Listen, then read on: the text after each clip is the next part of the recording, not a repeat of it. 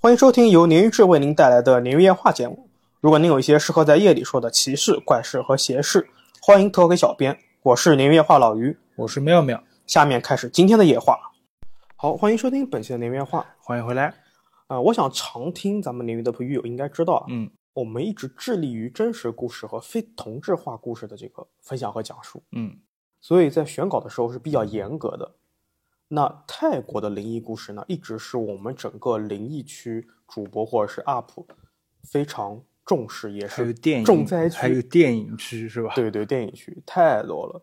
所以结果就是什么呢？很多故事都是万变不离其宗。嗯那今天呢，我们鲶鱼既然做了泰国特刊，必定是非常惊艳的。是，惊艳到什么？惊艳到我每每想到这个这一期啊，我都想去拿去做付费。嗯，泰国出品必属精品是吧？还鲶鱼出品，你能通过我们的筛选必属精品了嗯，，行，就不可能同质化了。也没错啊，就是泰国这一期啊，是老邓他每天都要催稿，他持续催了一个多月，后来就是到后两周，他开始每天做一张海报催稿，你还记 得？我手段极其花哨啊。们先开始今天的第一个故事。好的，今天第一个故事呢，来自于我们的客服号投稿，他的 ID 是小 H。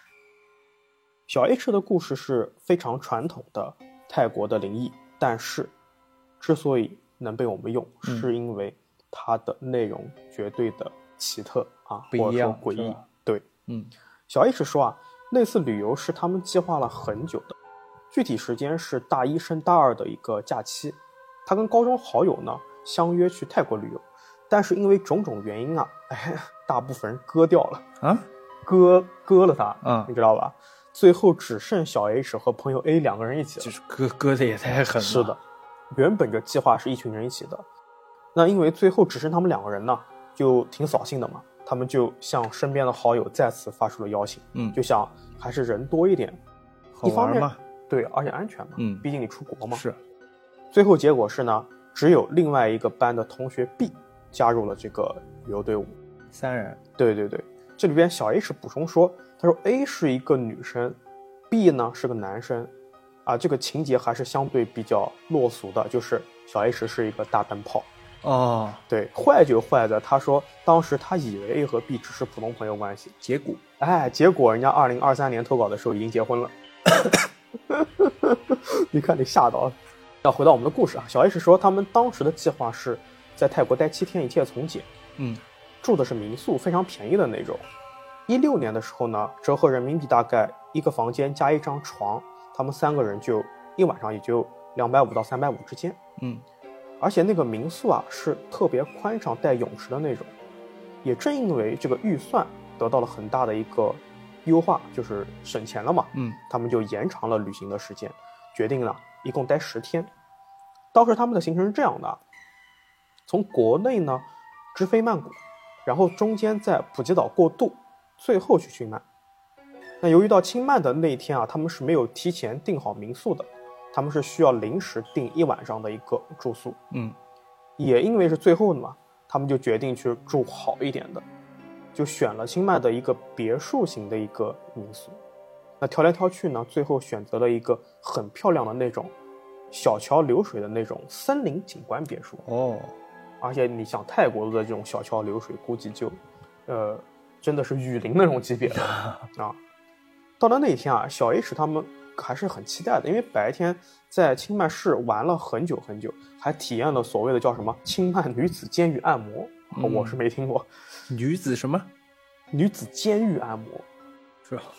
对，泰国这按摩业啊，奇形怪啊状，什么特都殊有。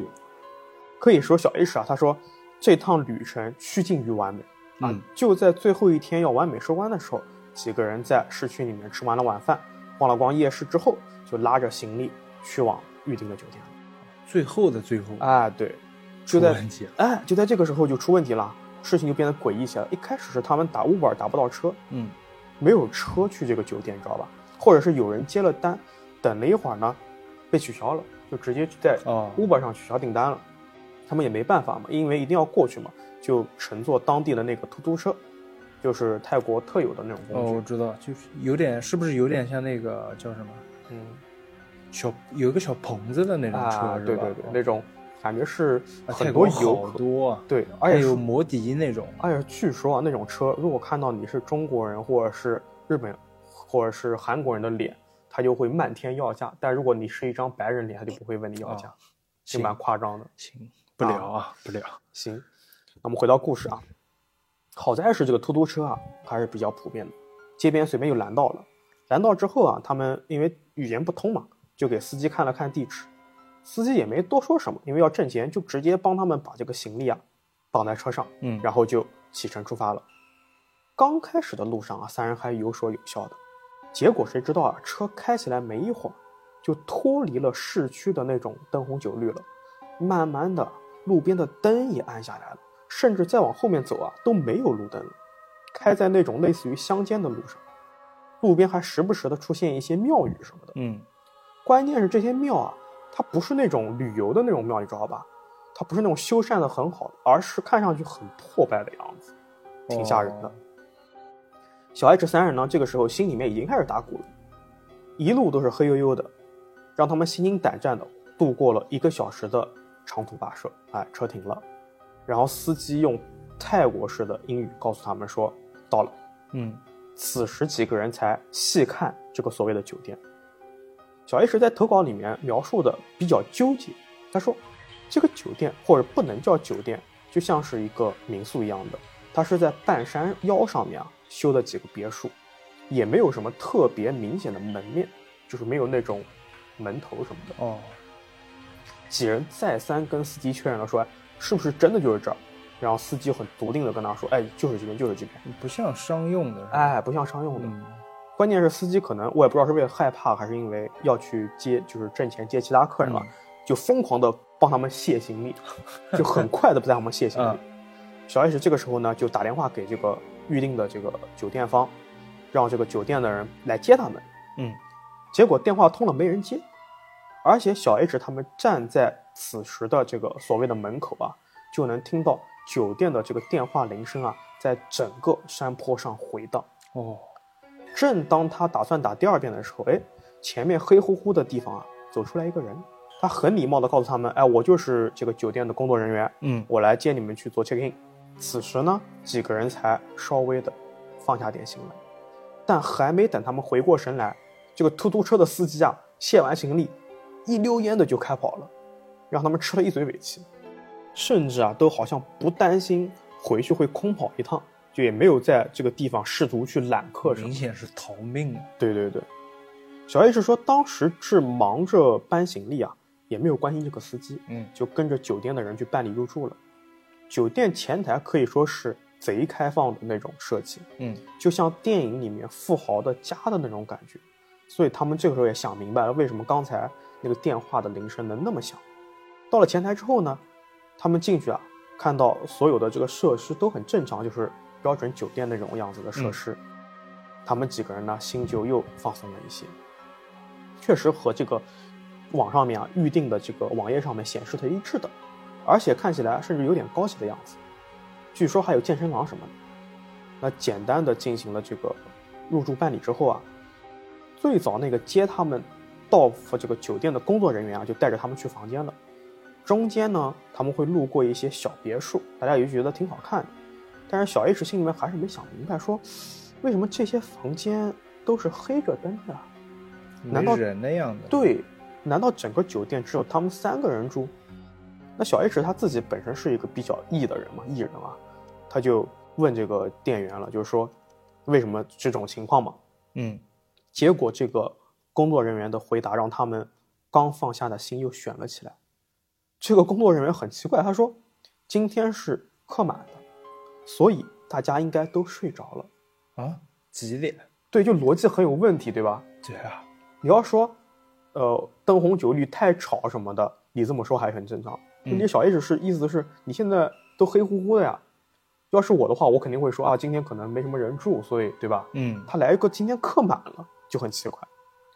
而且小 H 说，如果自己没记错的话，他们到酒店的这个时间啊，确实是不早了，但是呢，也没有晚到那种一整个酒店都要睡着的这种时间段。对啊，他后来回忆跟我说，大概也就是十点十一点的样子。关键是泰国这种旅游城市，哪有人十点十一点就这种游客对吧？就睡了，就回酒店睡觉了，对吧平？时的楼房你怎么三三两两还有几对个窗户会亮的？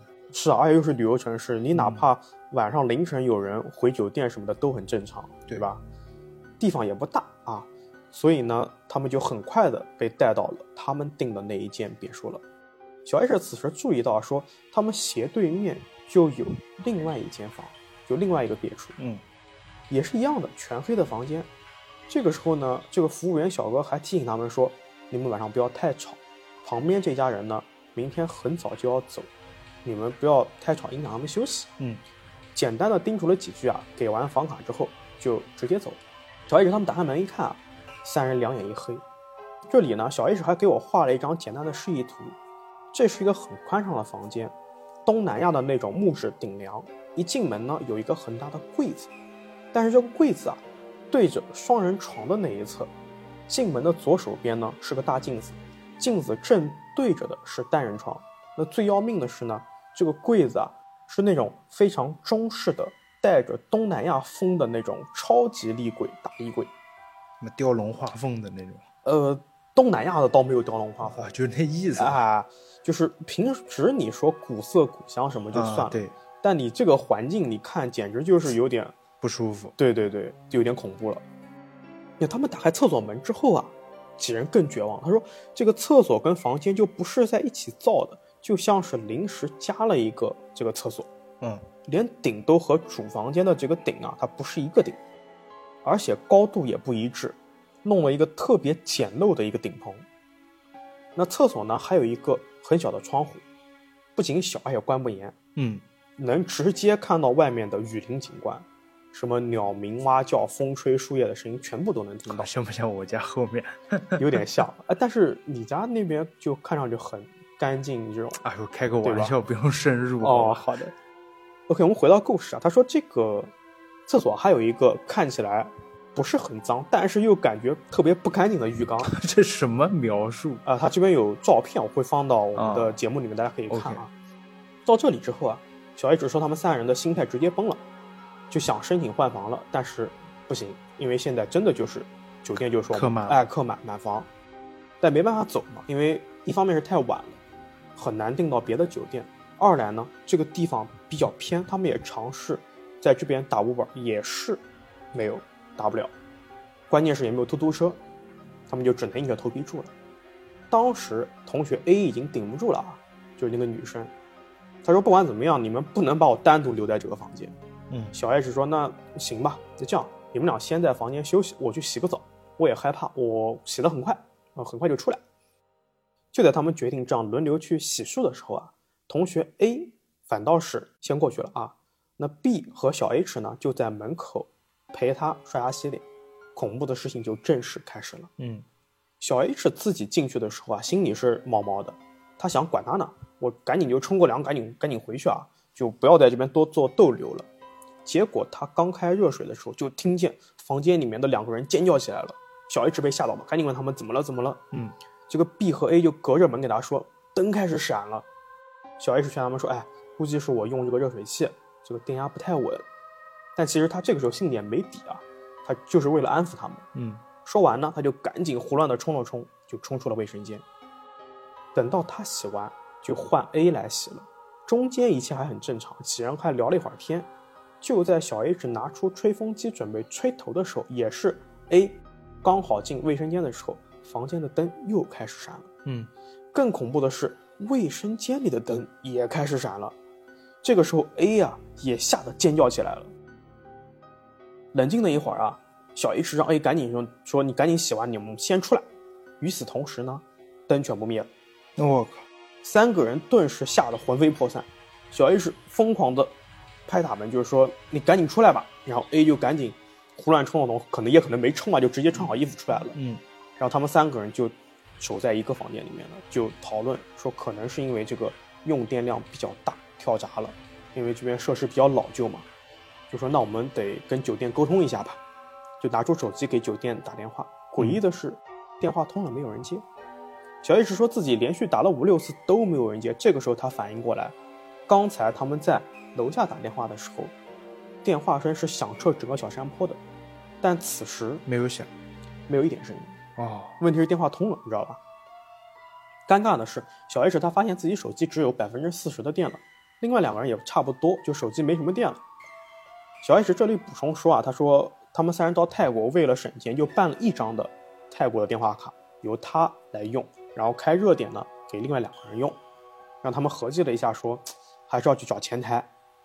但这个时候啊，他们这个地方离前台还是有一定距离的啊，然后他这里再补充了，说是他们住的这个酒店四面墙有三面都是玻璃的那种，光看着外面就很害怕，哦，啊但是不能坐以待毙。恐怖电影那种喜欢既视住的、感住的地方。对对对，但不能坐以待毙，他们还是决定一起行动。就在小 H 摸到门把手准备开门的瞬间，一个炸杯嗯，把他们吓了一激灵。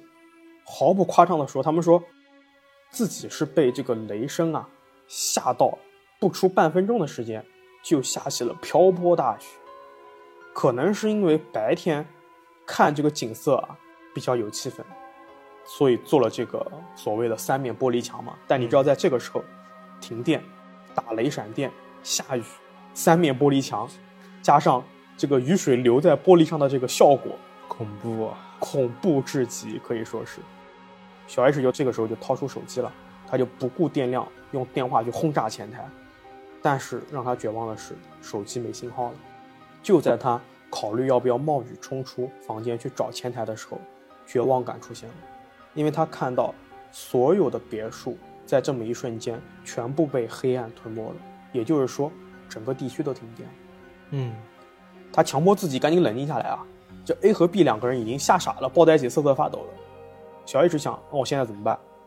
我抱谁那不是我抱谁说，我现在要怎么解决这个问 题？ 啊？我知道。他脑袋里面只有一个想法，就是我要打电话回国， 我要向我家人求救。他这个也对，其实我觉得这很真实。啊是，他希望通过回打电话回国，让就是家里面人在找大使馆求救嘛。嗯，大概是这种方式。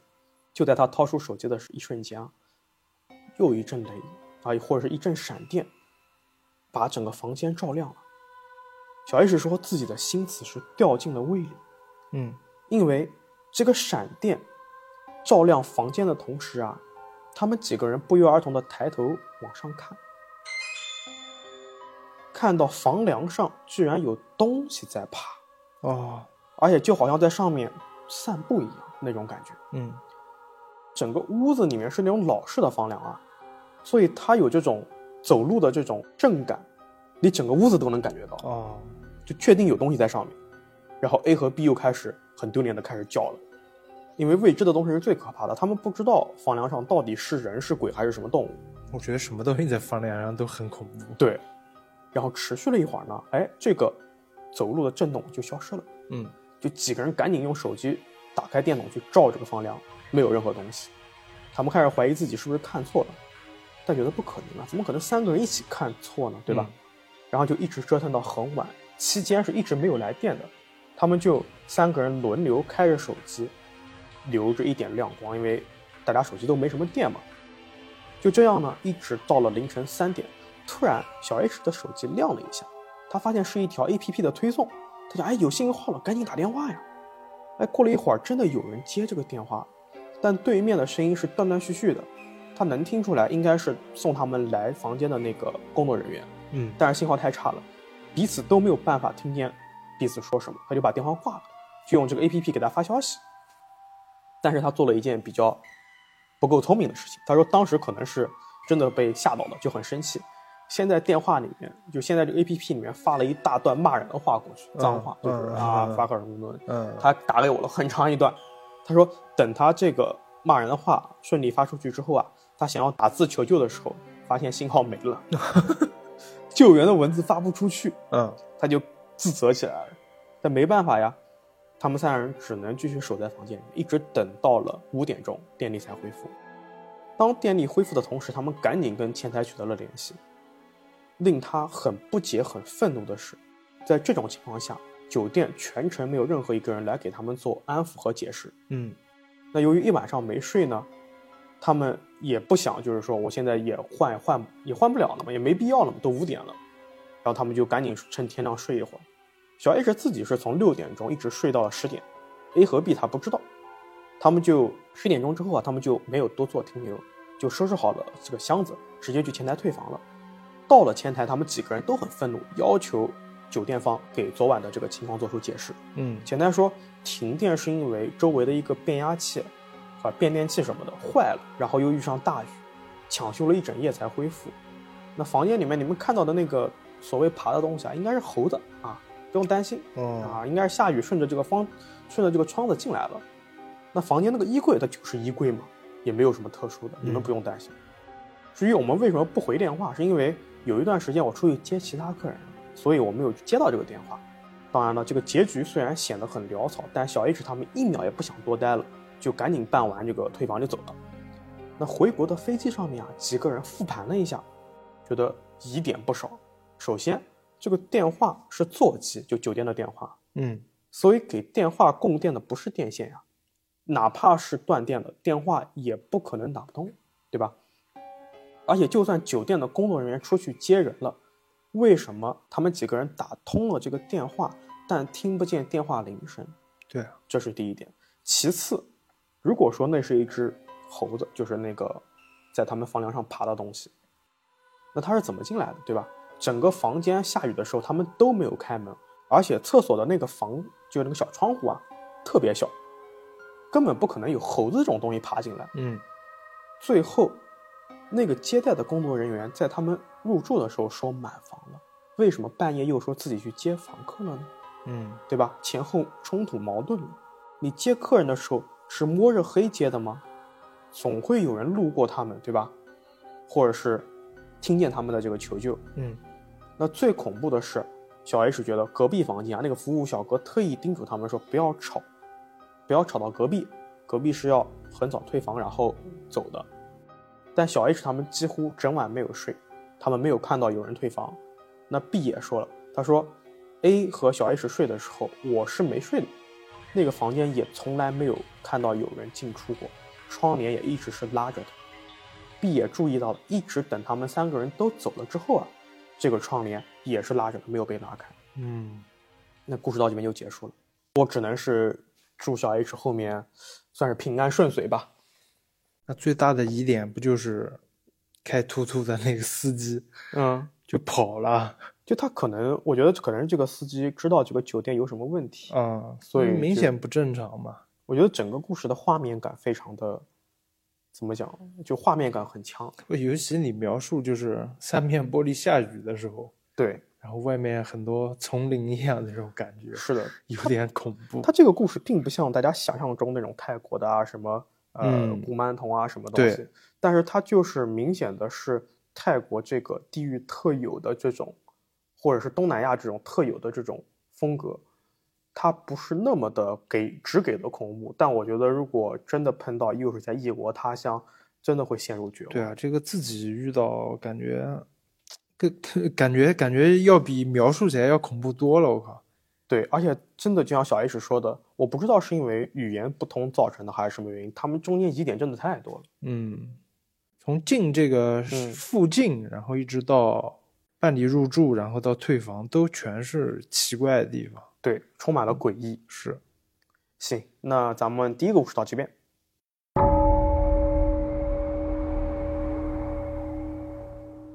好，今天我这边故事比较特殊啊。嗯这个故事呢是当时我们 B 站直播时候一个鱼友嗯直播跟我们讲的故事，然后后来呼声很高啊，对对说对希望复刻一下，是在的节目里面再展现一下。是的，好，这就来了啊，咱们的鱼友云湖不喜小喜，嗯小喜说他故事呢啊不是他故事啊，是他朋友的故事，发生在去年十一黄金周，朋友 A 啊和他女朋友叫 B 嗯在印度尼西亚雅加达旅游。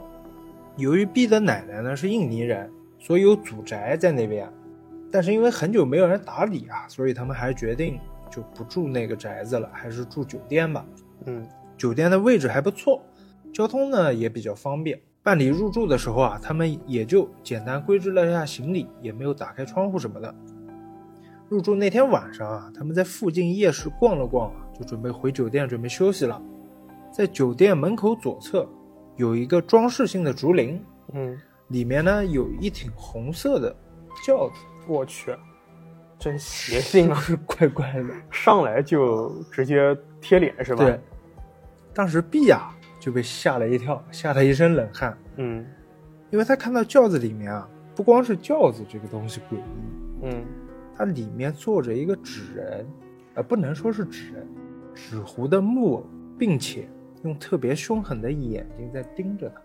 这是什么风俗？这种这不环创风俗啊？有点恐怖，就是在印尼里面，这个算正常是吧？我不知道，我不是，我你不太你了解放印中尼国文化没有一个酒店会干这事儿的。红轿子 是吧？是啊，红轿子还唬纸人呢。嗯，小 B 就转身就问小 A 了，说：“你看到这轿子里面有什么没有嗯？”小 A 说：“没有东西啊，里面什么都没有。”小 B 啊就以为自己眼花了，但还是盯着这个诡异的轿子。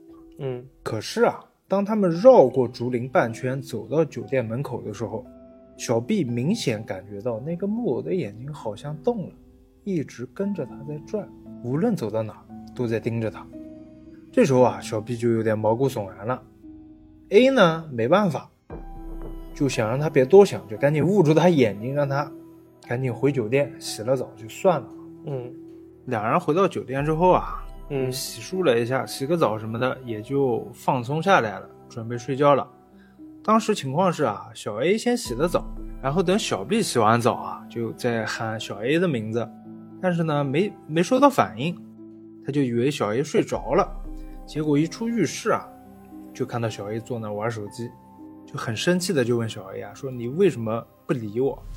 结果小 A 说，我压根也没听见有人喊我啊。当晚两人呢经历了那么多事情，也是惴惴不安的睡过去了。等到凌晨三四点钟的样子啊，小 A 从床上突然坐起来，因为小 B 是那种有点响声就会动的睡眠浅的人，嗯，迷迷糊糊醒来之后啊，就看见 A 在床位走八字，走八字。就在那儿绕圈啊，嗯走着走着呢，就准备往床底下钻了。刚开始小 B 还愣了一下，然后立马反应过来，就把 A 拉出来了。奇怪的是，A 被这么折腾还没有醒，躺在床上没安分一会儿啊，立马又准往床底下钻了。就等于他不是这种梦游了，肯定不是正常的梦游啊，。对啊，这时候小 B 彻底是被吓到了，联想到一系列事情呢，就开始有点发毛了，就疯狂的咬小 A。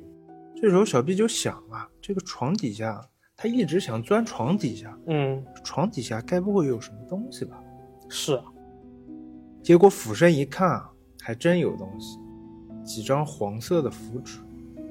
他马上就打电话给酒店前台啊，前台解释是可能是上个房客留下来的，因为是旅游旺季，再找房间呢也不方便，于是就派了保洁阿姨上来处理了一下。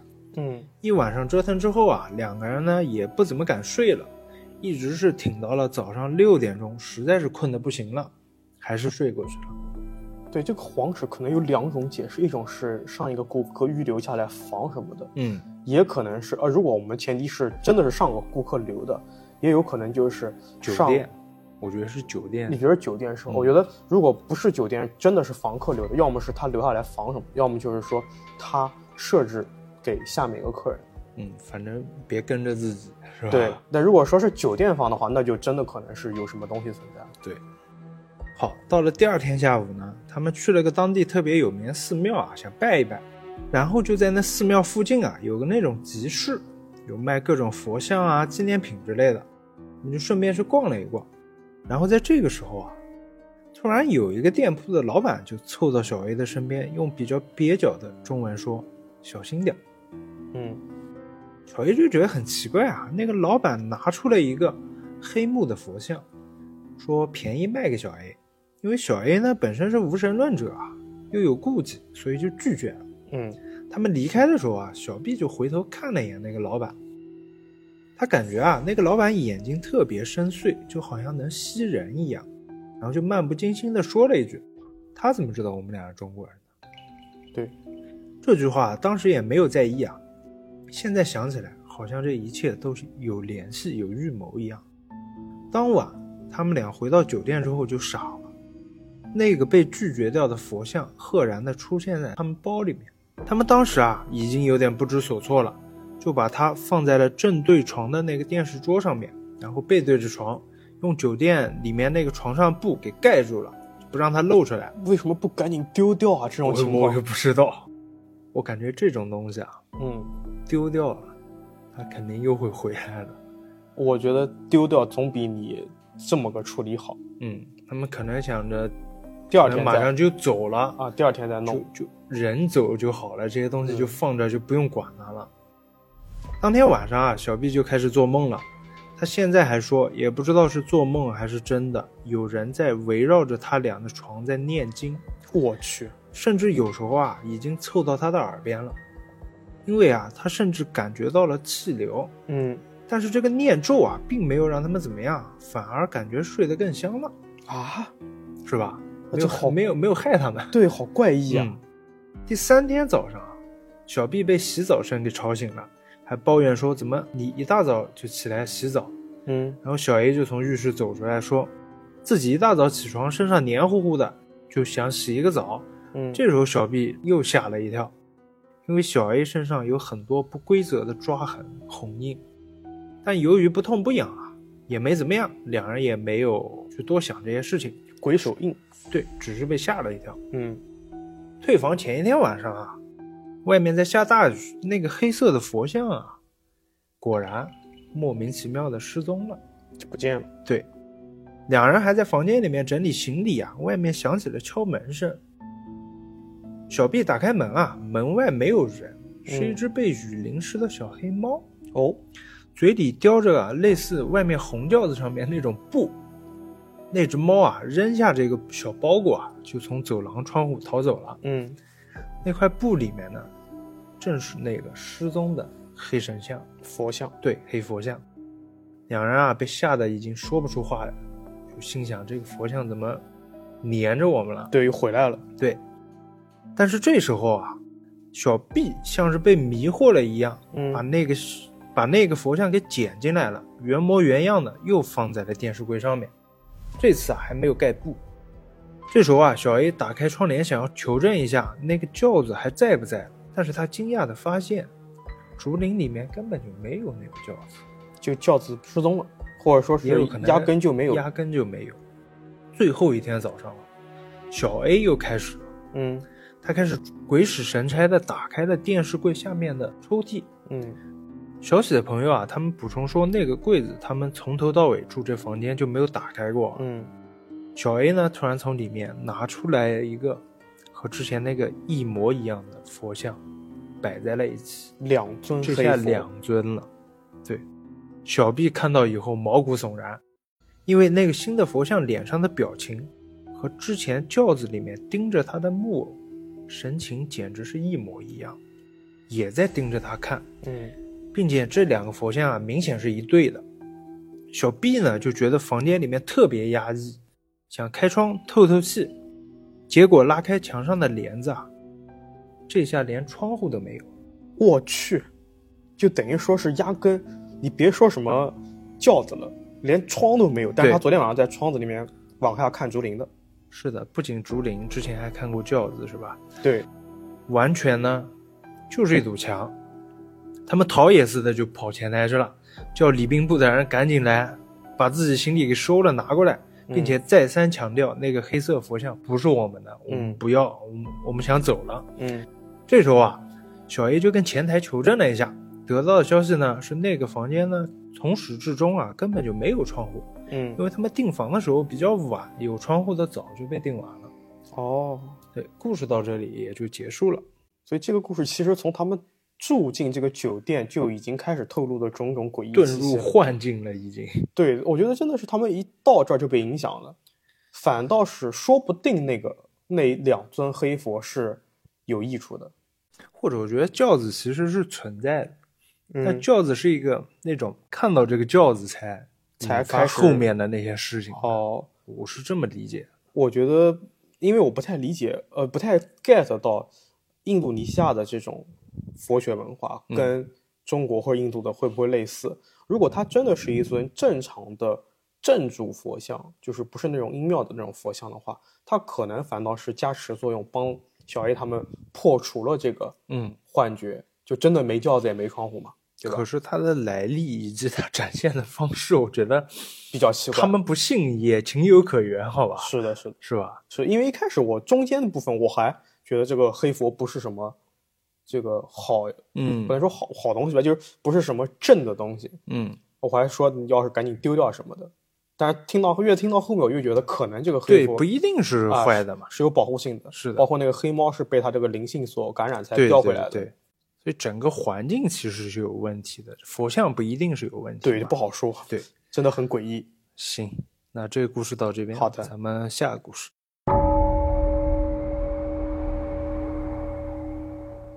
好，今天第三个故事呢，来自于我们的客服号投稿，ID 叫做“从一而终的屠龙少年”，他让我们称呼她阿北，是个女孩子啊。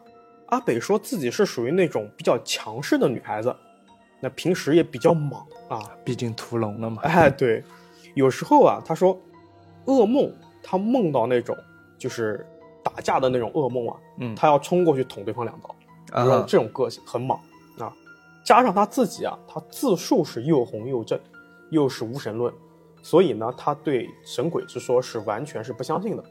那他之前也有被喊过去就算命什么的，然后被算命的人说是杀破狼的命，嗯所以身上的能量是比较强的啊，就这么是我们的一个大前提。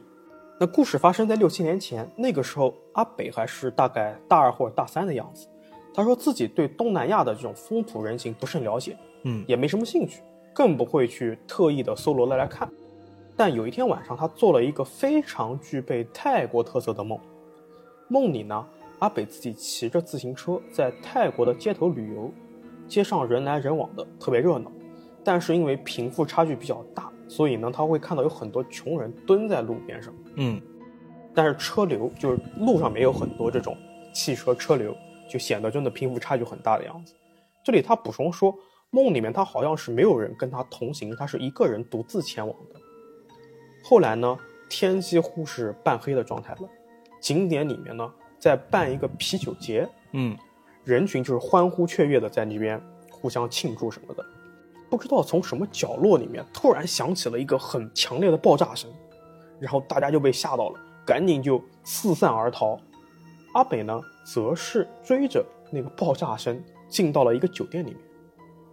与此同时，大堂这个酒店大堂的画风啊，突然变成了殿宇，就是那种宫殿的那种感觉啊。嗯风格呢，也是非常典型的东南亚的佛教的寺庙。那怪异的是，里面的人好像在为什么有权势的人做葬礼一样，在一个遗体上面扔了很多花。阿北自己此时的视角呢是站在旁边看，就是第三视角。嗯他看见其他人啊，一见到他就很恭敬的低下头去了。我还是个人物，哎，是个人物。后来呢，就出现了一段非常诡异的画面，就是类似于是一些嘖特殊的仪式。嗯阿北看到之后啊，他觉得这个梦里的这个场景啊，好像是自己经历过或者自己记忆中的，而且这个场景呢，也在此时切换了，变成了什么呢？变成了佛塔林立，啊，你知道那种泰国的佛塔哦吗，知道，对，就是那种砖墙上面最顶端都有着那种金光闪闪的那种尖头的装饰，就对很泰风的那种。而阿北自己此时又换了一身装扮，他不再是游客的装扮了，反倒变成了手里面提着刀，指挥其他人攻城的那个装扮。嗯后来有人放了一把大火，那些建筑和佛塔啊全部被火光吞没了。阿北则自己站在一处角落，或者可以这么说吧，看到一颗佛头掉了下来。哦那下一瞬间，他又莫名其妙的回到了那个梦里的景点。这个时候呢，天已经将亮了。借着光，他看清了这个墙里面啊，或者说这个墙上啊，全是那种棕灰色或者是焦黑色的那种颜色。嗯而他自己站着的地方啊，有一颗佛头长进了树里面。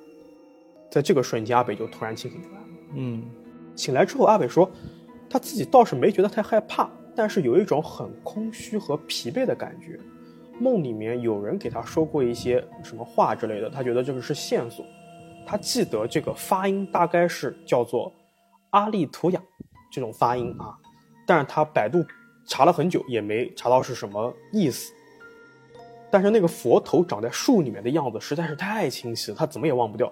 那故事到这边就结束了，嗯记忆也随着时间的推移逐渐模糊了，一直到今年，阿北有机会去泰国旅游了，吊诡的事情出现了。嗯他到了某一景点之后，他跟旅行团走散了，但是他没有担心，心想着反正大巴车就停在不远处嘛，大不了我一会儿自己先上车，对吧？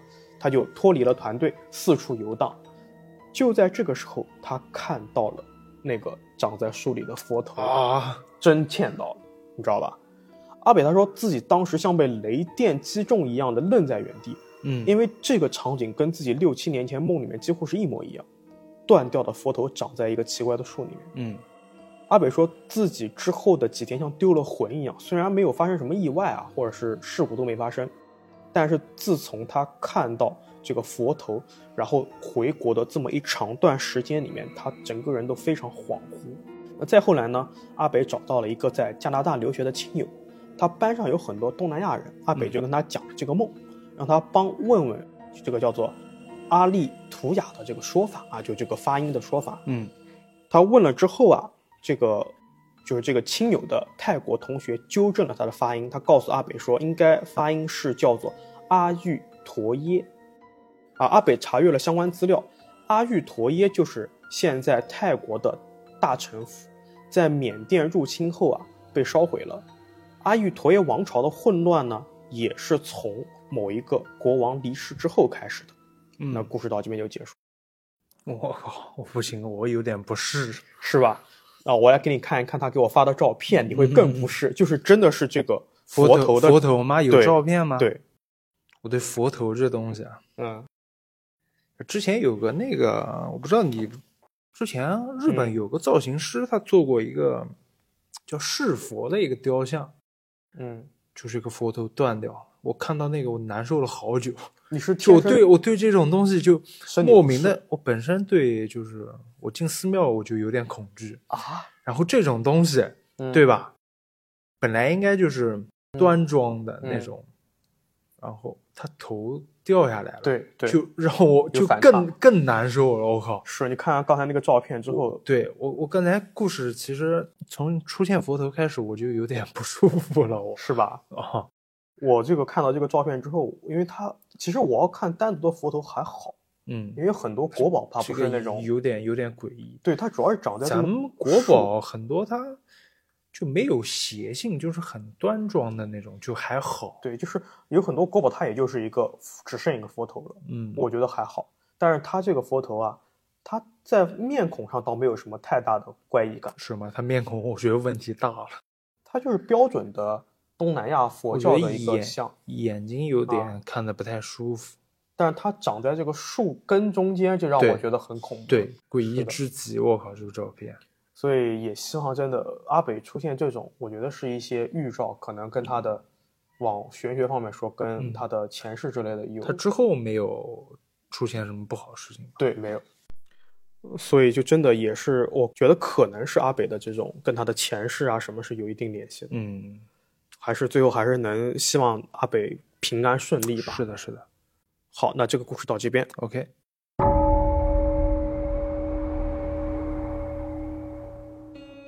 好，最后一个故事啊，嗯是我们这边小红书的鱼友叫讲道理，我们喊他小蒋啊。嗯，我们的老鱼友了。嗯，小蒋说自己呢是属于那种灵感比较强的人了，灵异体质啊，嗯所以容易啊被一些特殊的事情影响，轻则头晕啊，重则昏迷发烧。对，他是这样。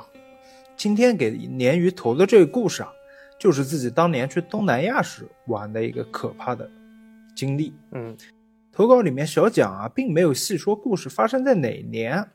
总之啊，第一个故事发生在柬埔寨旅游期间，第一天晚上啊，他就被鬼压床了。他说自己半梦半醒被压着的时候啊，直接就看到了一只阿飘，就直接看到鬼了。对，坐在床头啊，看着自己，而且啊，能看清这个阿飘的具体面容，衣服非常的鲜艳亮丽，和以往遇到啊或者影视作品里面出现的那种形象完全不一样。对，是的，你刚讲到这边，我就想，很少有鬼是衣服艳丽除了就红色啊。打破了刻板印象。对，对对，嗯，可能是因为小蒋的灵异体质啊，他对此呢多少有一点见怪不怪了。我去，那只鬼也就是静静的坐在床头看着自己，他也没去管了，嗯反而是睡过去。等到第二天，小蒋自己的行程呢是参观红色高棉的万人坑。嗯这里简单介绍一下这个万人坑啊。其实这里位置呢是柬埔寨的琼伊克，琼伊克前身是一个果园啊，地处柬埔寨首府金边以南约十五公里，闻名于它是柬埔寨最著名的屠宰场之一。对，一九七五年啊，为了推翻当时的亲美政权，身为总书记的布尔布特发动了红色高棉运动。是的，具体内容是实行全面合作化和农业集体化，将所有城市居民强行驱逐到农村的集体农场劳动，进行全国大清洗，并下令屠杀持有不同证件的人。嗯所以小蒋啊，参观的地方有点类似于大屠杀纪念馆。是的，恐怖的事情是，在观看被屠杀人员的名单和照片时，他看到了一个和昨天晚上压自己的那个一模一样的人或者是鬼。我去，就就看到就来找他，提前来找他。小蒋这里补充说啊，自己因为遇到鬼压床比较频繁，所以前一晚的事情啊，他并没有放在心上。嗯但是他以往所经历的鬼压床啊，鬼的形象要么是黑影，要么是白衣服的人，都没有看清五官面容的。但昨天晚上的不一样，他看清了那个人的五官长相，还有那一身饱和度很高的黄、红、蓝色相间的衣服。嗯，小蒋跟我说啊，对方看自己的那个神态，他一辈子都忘不掉了。可不嘛。小蒋的第二个在东南亚旅游遇到的诡异事件呢，是在泰国。嗯那年他去泰国啊，住宿在普吉岛上的一个海滨酒店。当时因为各种原因啊，他无奈呢是被住了尾房，被住了尾房，好像都是是被住。刚开始的诡异事件发生在白天，就在下午两三点钟时候啊，房间门被敲了，但小蒋打开门之后啊，走廊是空无一人的。对，当天接连发生了三四次这种事情。嗯小蒋没有说为什么出现敲门声之后啊，自己没有想办法去换房，也有可能当时是换不了了。当天晚上呢，就出现了更可怕、更具象的事情。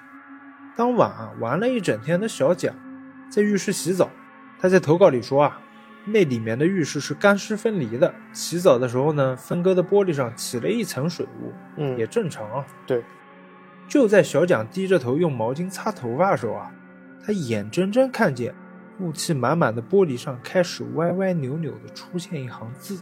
我去，小蒋吓得围着浴巾就跑出浴室，嗯，无论是厕所还是房间都是空无一人的就。没有人。对啊，没有人，没有东西。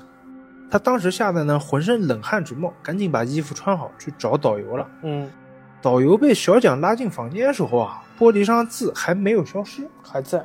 没想到啊，一般这种情况就是只没有了主角能看到哦字是的对吧？可怕的是啊，导游说那行没写完的话是泰语，嗯应该是救救我的意思。我去，求救的这种。是，小蒋吓得呢，当晚就跑到其他就是团友的房间里，就吓吓得就是不敢一个人睡了。嗯，最后啊，他补充说到，这个酒店呢盖在普吉岛海啸原址上，哦，后来问了一些人，也在网上查了一查，说这个酒店诡异事情呢就没断过，嗯，像是半夜厕所灯会自动亮，烧水时候水蒸气升起来会被一个类似人体的东西割开，都是这种事情嗯，啊。故事也就结束了啊。